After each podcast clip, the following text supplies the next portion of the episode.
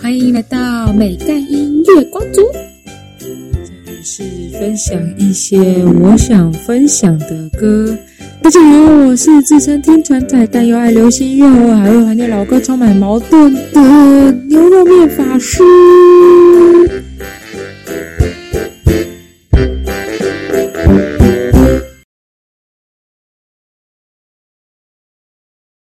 哇，居然来到第九集了，而且重点是，距离上次情人节特辑居然又过了一个月了。今天是三月十四号，白色情人节，又要来祝大家情人节快乐了。大家知道三月十四号这情人节是源自于日本吗？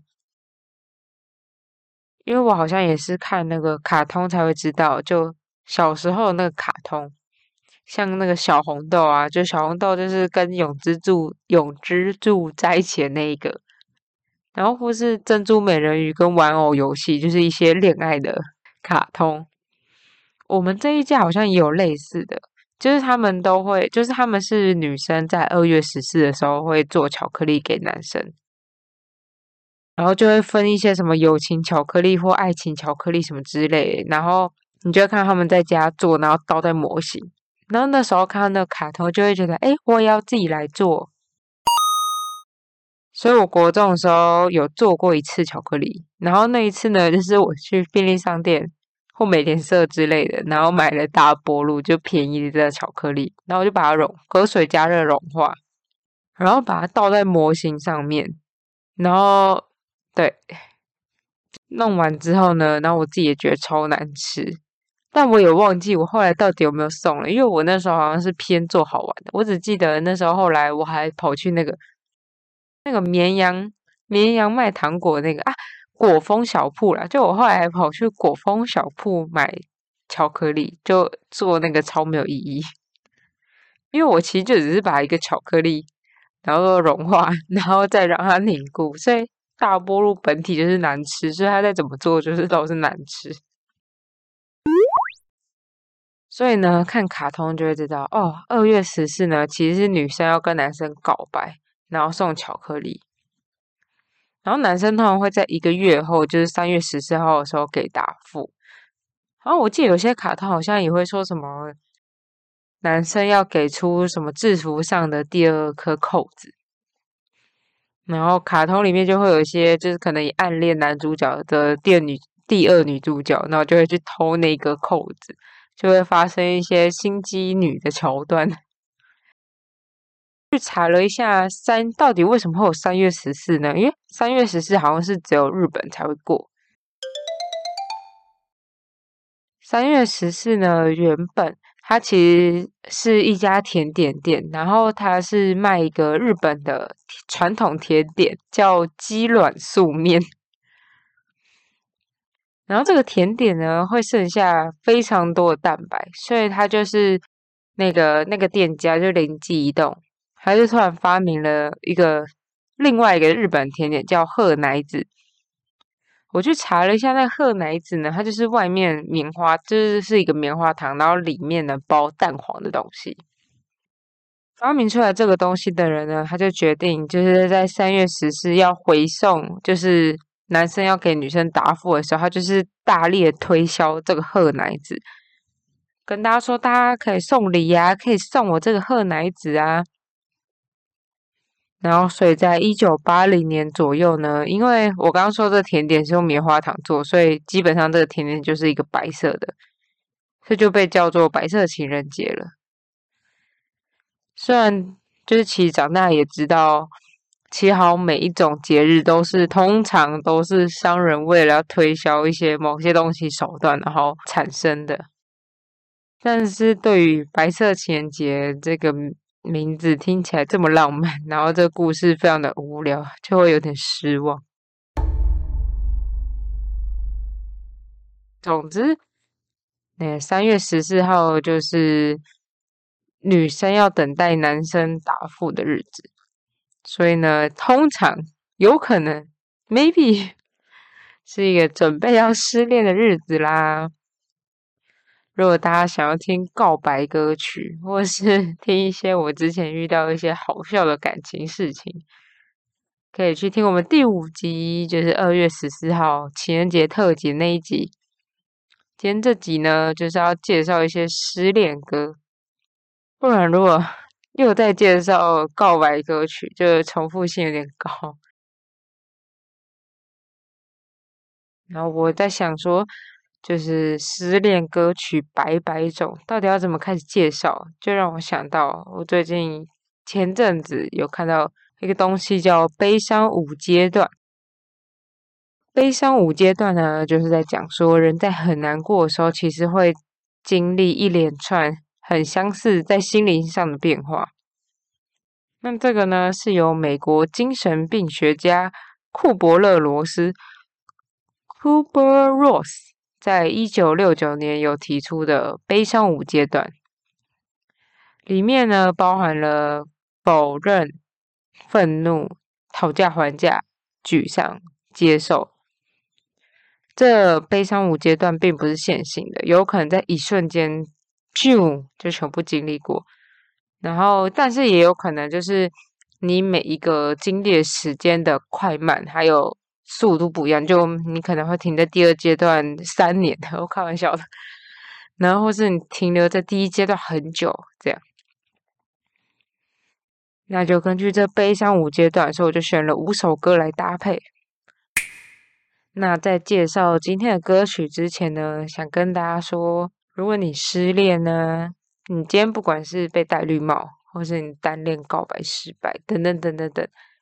都要给自己一个适当的休息时间，然后继续往前走。你喜欢吃美食就狂吃，喜欢唱歌就狂唱。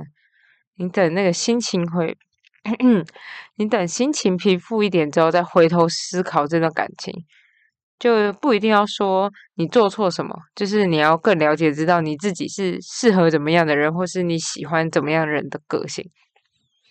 然后帮助你在下一个阶段，或是下一次遇到人的时候，会知道要怎么去选择。就譬如说，我之前遇到，就我前男友就是一个很不喜欢出门的人。就我们约会，基本上基本上都是在家约会，不然就是看电影。很偶尔才会去逛夜市。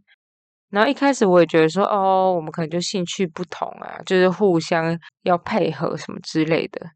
但是后来就是开始看到身边朋友都去外县市玩啊，或是可能会去咖啡厅啊，然后才会意识到说，哦，原来其实我喜欢这种类型，然后我也会很羡慕这种类型的人。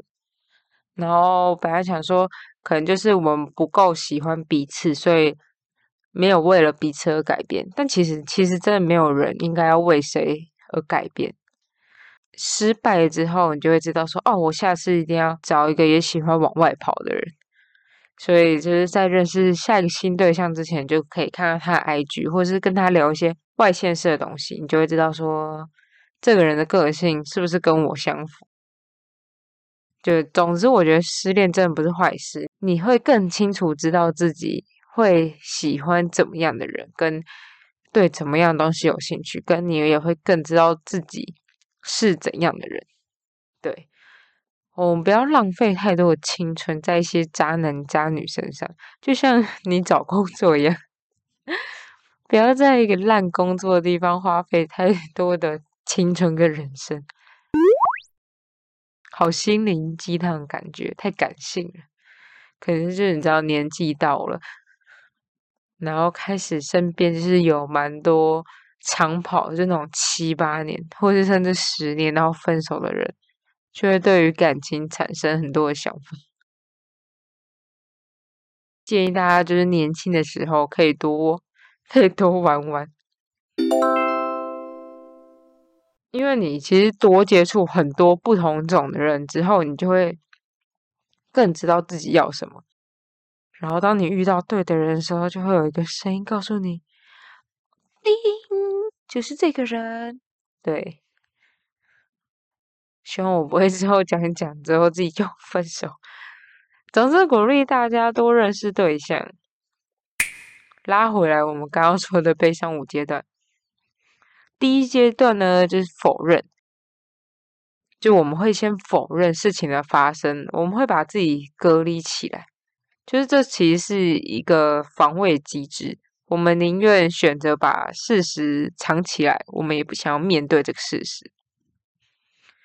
譬如说，你可能听到，嗯，别人跟你说：“哎，你的另外一半好像劈腿耶，他好像我看到他跟别的女生走在一起，或什么之类的。”然后你可能就下意识说：“怎么可能？他昨天晚上还跟我聊来，或是怎么可能？昨天晚上，昨天我还跟他见面呢，或者是。”你可能被提分手的时候，就可能对方说：“哦，我觉得我们真的是不适合。”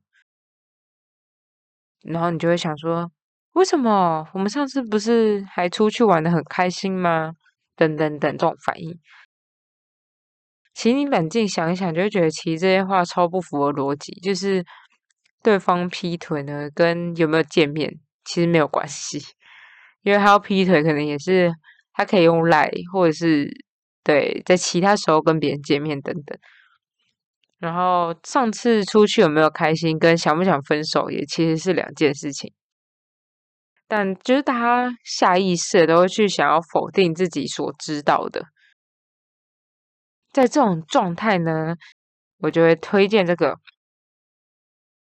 大家有听过上一节大虾时代吗？虽然它跟大虾时代没什么关联。但是他就是我们上次说那个正大黑鹰的社员之一，他就是方品荣，他是没有在节目里面了，但是呢，他也是正大黑鹰的人，就像那个然后正大黑鹰他们其实很多个制作人都是张宇，像大家如果看第一季的话，就是 Wanna Sleep，然后这一季小卡比，他们很常会在节目说 Shout out to 我的制作人张宇。然后这首歌的制作人也是张宇，有兴趣的话可以看那个黑心经纪人的 YouTube，还有拍那个张宇平常那个录音室的样子。哦，好，然后我要来讲这首歌，这首歌的歌名是《Bad Dream》，顾名思义就是噩梦的意思。就他的噩梦呢，是梦到还喜欢的那个你。就是所有的一切，我在梦里面都还停留在以前的回忆，然后走不出来，这样就很像前面的前面说，就是第一个阶段我会先否定这件事情的发生，我会觉得，哦，我们应该还是像以前一样吧？哦，不，你应该还是还爱着我吧？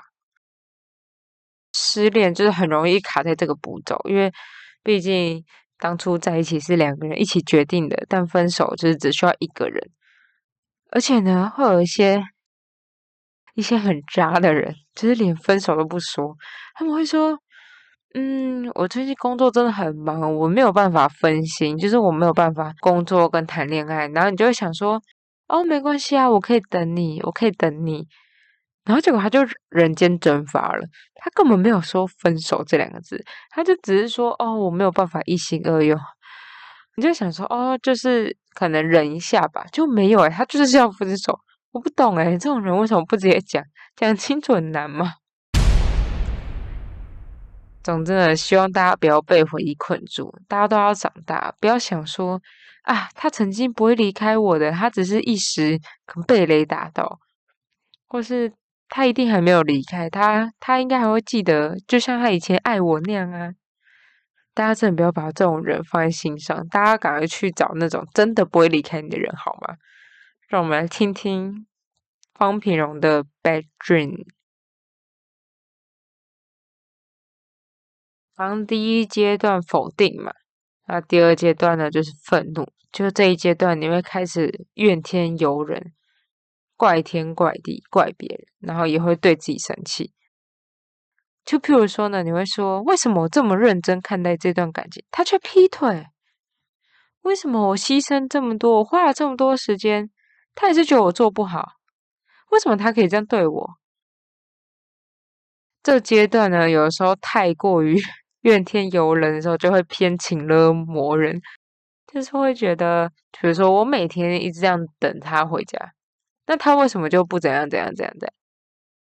是不是以为我要介绍 Mars 二三最近的那一首情了呢？No No No No，那首我还好。我介绍的这首是我一听到就爱上，然后它是也在今年出的，所以也算新歌哦。是林怡，就是之前唱《俄阿米耍》的那一位很可爱的女生，然后跟九一一的洋葱一起合唱的《七四八情人节》，顾名思义就是去死吧情人节。至于为什么这首歌，我觉得可以代表愤怒这个阶段呢？我觉得大家听到时候听到副歌就会知道了。这首歌呢，最让我很喜欢的地方是，它都很平淡的。唱一些很可怕的歌词，例如情人节的夜晚，各处的光线不断射入我的瞳孔，你们就尽量炫耀吧，反正有一天会分手。或者是他前面有唱到说，吃着饭逗逗猫，再到阳台浇个花，看着枯萎的花，期待你们有天恋情也会这样。就是林依的声音非常的甜美，然后可爱可爱的，你就觉得她应该是要唱甜甜的歌吧？就她每一句话都在诅咒哎。如果你现在是一个很自暴自弃跟很生气的状态，想把所有在放闪的人都杀了，就很适合一直单曲循环，然后很大声唱这首歌的副歌。让我们来听听林一跟九一一的。七四八情人节，再来愤怒完了，我们冷静下来，可能就想到一些之前的回忆啊，或是会觉得承受不了这太过负面的情绪，你就会开始想要挽回，就会进入到我们第三个阶段——讨价还价。你会很努力的，不想要让结果变得这么糟。甚至可能这阶段就会想要上天祈求啊，算塔罗牌啊，你会想用各种方法来说服自己。哦，其实不一定是这样的结果啊。哦，其实可能还有别的方法，等等等。就是譬如，对劈腿的另外一半说：“哦，只要你愿意，不要再跟这个女生联络，我就会再相信你一次。”或是会去庙里拜拜，说：“请问我还有机会跟他复合吗？”等等等。我觉得这阶段是最痛苦，因为我觉得到这个阶段，你大概也知道你为什么要跟他分手，然后你甚至也知道复合不一定会比较好。但是分手这段感觉真的太痛苦了，就是少了一个人在身边，然后少了一个人关心你，或者是少了一个陪伴的人。所以你就还是会希望复合，你希望你身边有个人，希望有人陪你吃饭，有人可以问候。这就是为什么有些人惯性劈腿，然后女生疯狂疯狂查情，最后双方都会受不了。这样，不知道大家有没有听过身边有那种故事啦？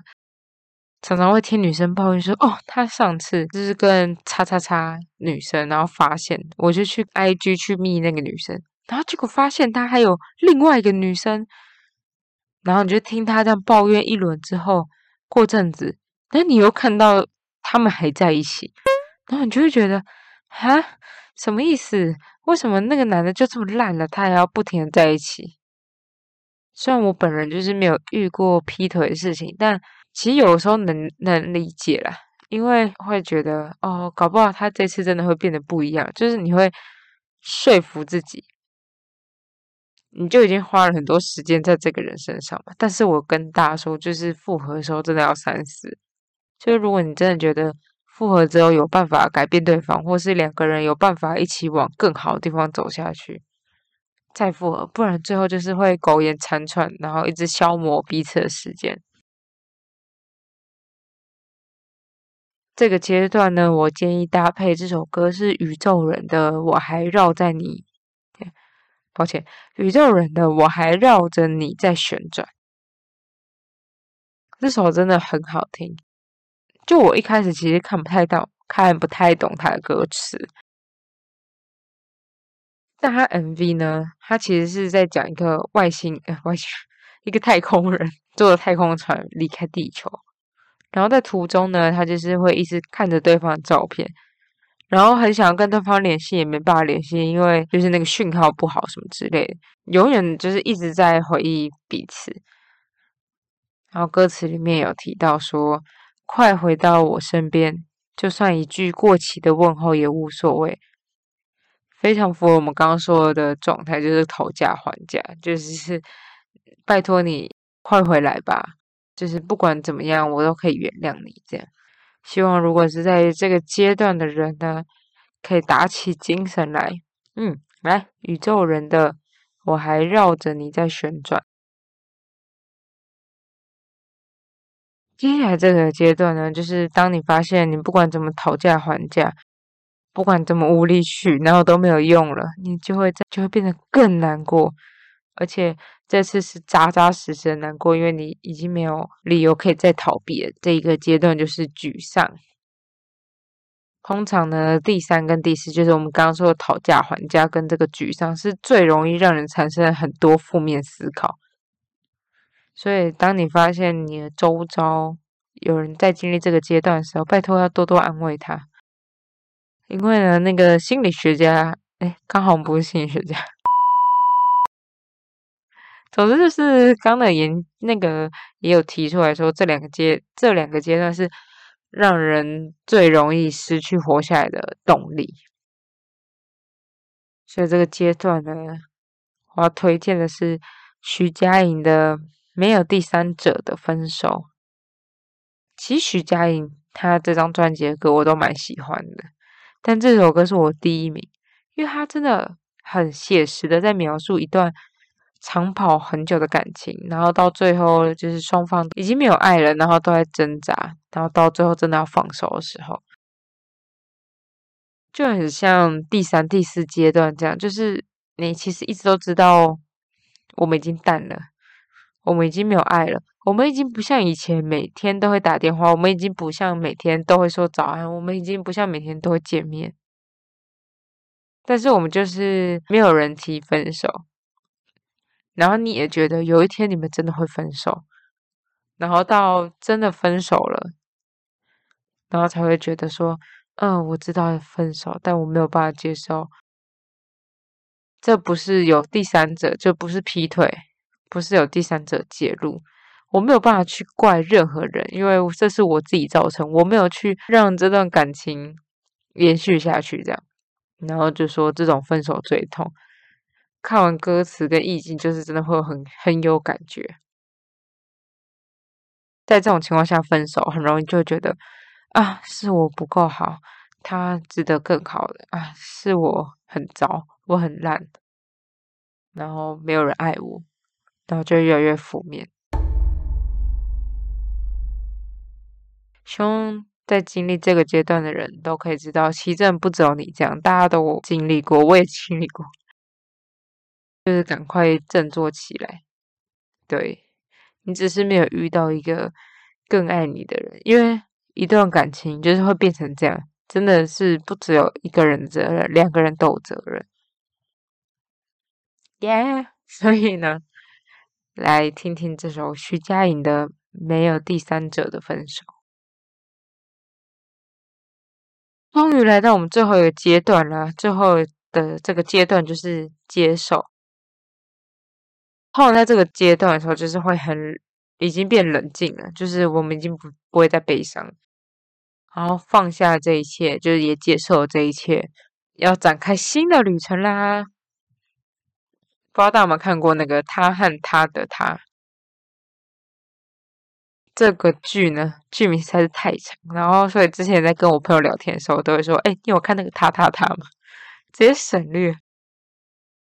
我觉得这部戏呢，蛮好看的，就是结局有点有点弱，因为我觉得它前面的悬疑太让人期待了，所以你会觉得后面应该是要来卡的。反正怕有人没看，我就先不剧透。他为什么会讲到他和他的他呢？因为我要介绍的是这部戏主题曲，是小雨的《破碎的完整》。歌词提到说，有时候被伤过的人更知道怎么爱别人。我觉得这句话超赞的，就是刚刚说的那部《他他他》那部剧一样。就是会让自己成为一个更好的。偷偷说，如果大家就是也蛮喜欢《他他他》这部戏的话呢，非常推荐大家可以去看一个就蛮久以前的日剧，叫做《为了恩》。这部真的很久，我好像他好像是二零一六还是几年的，对，但至今还是我心中的神剧。他是一个那个叫什么臭家苗嘛，就是 也是一个写悬疑小说的就书，然后被翻拍成偶像剧的。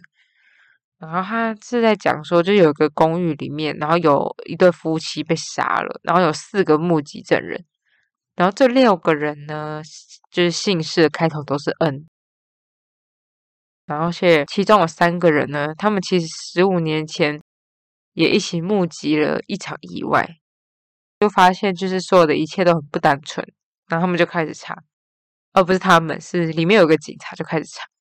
然后里面其实描写了非常多亲情、友情跟爱情，剧名就叫为了恩嘛，就是大家彼此都有一个恩，然后去做了很多的决定。我每一集我记得我每一集都爆哭诶，但其实我有点忘了我在哭什么，因为我本来就很爱哭。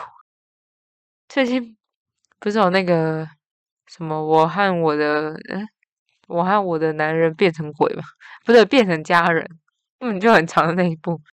我也是狂哭，而且这种事我觉得其实也没什么好哭的，但我还是会哭。回来为了恩，但为了恩就是这部片没什么搞笑的剧情，就是它真的蛮严肃的。推荐非常喜欢悬疑片的人，因为它是我觉得我自己觉得还蛮猜不到剧情的，然后都会让你觉得有种翻转、翻转、翻转的感觉。那就让我们来听听这首《他和他的他》的主题曲，小雨的破碎的完整。以上呢就是我们的悲伤五阶段。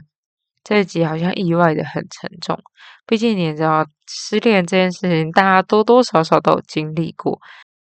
然后回想起那个时候，就会觉得啊，怎么会这样啊？那时候哦，对，你会很后悔。自己花太多时间在疗伤，真的。